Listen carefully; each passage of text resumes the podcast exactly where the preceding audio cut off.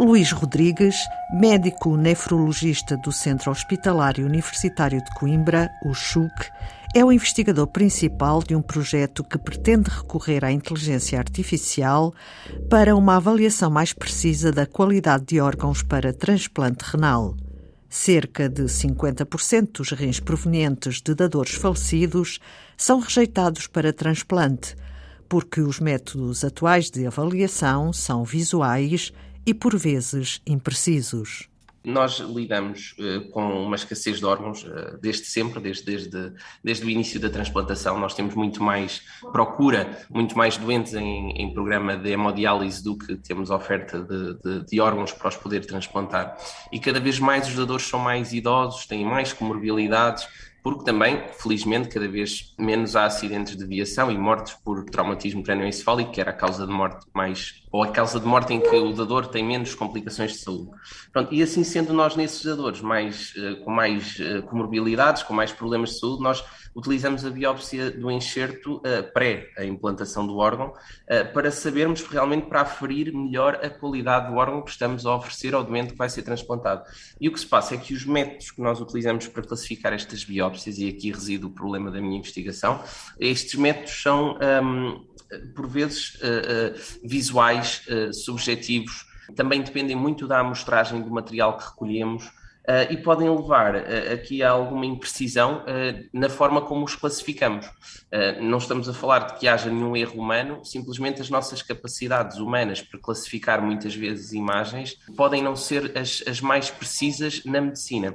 E aqui este campo de investigação é explorar um bocadinho esta classificação em como podemos melhorar a classificação para podermos aumentar, no fundo, o número de órgãos que são aproveitados para transplante renal e até otimizar a alocação desses esses órgãos em potenciais receptores, fazendo um, um, um, par entre a melhor qualidade do órgão para os receptores que têm melhor esperança de vida também, não é? Para, no fundo, uh, otimizar aqui a, a, oferta e a procura. Luís Rodrigues, e recorrem, e é esse o seu projeto, o projeto que lidera, Sim. recorrem à inteligência artificial. No fundo, o, o que a inteligência artificial, neste caso, é é, é o treino um, de, um, de um algoritmo, portanto, de um programa informático que vai fazer, vai substituir a, a, a, visualização humana, não é? Nós vamos treinar e ensinar o algoritmo a ver o que nós queremos e a tentar reproduzir uh, os, uh, os resultados que nós temos hoje pelos humanos também.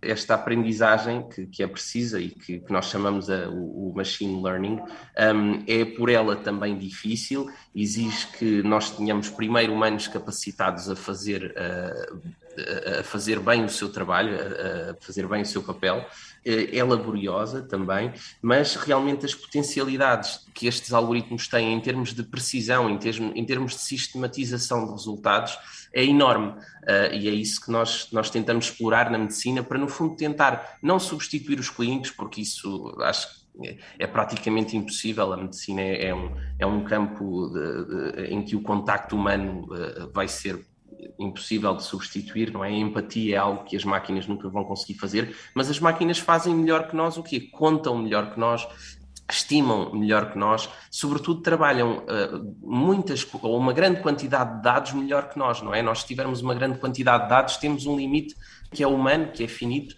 e que nos permite chegar a determinadas conclusões. Hoje em dia, com computadores super potentes, nós conseguimos inserir neles uma quantidade de dados gigante e extrair resultados e conclusões que são mais precisas que as humanas. E, portanto, no fundo, é fazer esta amplificação das nossas capacidades utilizando estes algoritmos no nosso dia a dia na medicina. Com este algoritmo, vai haver maior precisão uh, da caracterização morfológica dos rins doados é mesmo isso que se pretende: aumentar a, a nossa precisão na classificação do que estamos a ver e sistematizá-la, porque se nós conseguirmos ter um algoritmo que reproduza aquilo que um anatomopatologista normal consegue fazer, mas que o consiga fazer mais rápido e de forma mais precisa, aumentamos também a qualidade da nossa oferta aos doentes e o nosso trabalho uh, fica muito mais facilitado.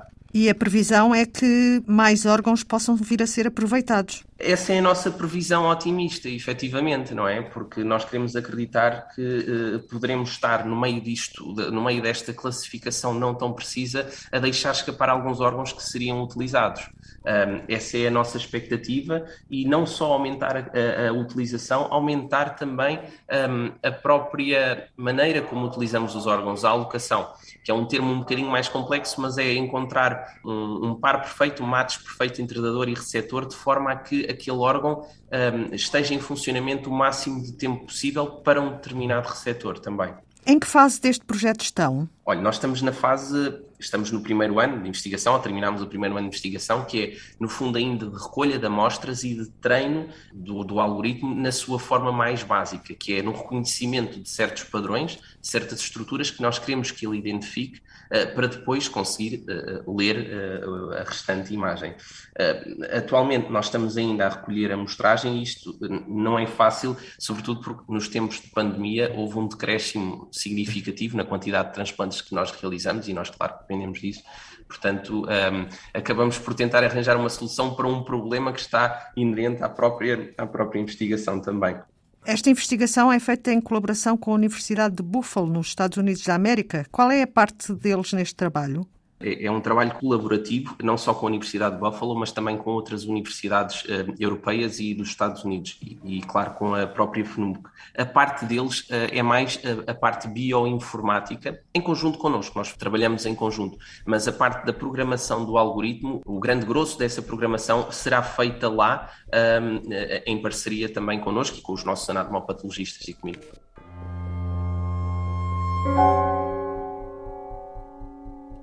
Este processo de investigação para desenvolver um algoritmo inteligente de análise de imagens de rins doados com maior precisão ainda vai demorar algum tempo.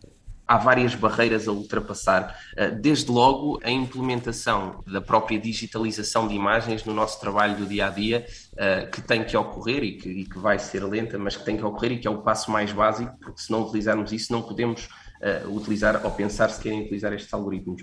Nós esperamos que dentro de 5, 10 anos já hajam resultados e frutos também desta investigação uh, em, em, ferramentas pequenas que possam vir a, a ser implementadas para a prática clínica. Um, no início com tarefas mais simples, um, que depois uh, possamos vir a aumentar de forma agregada a sua complexidade.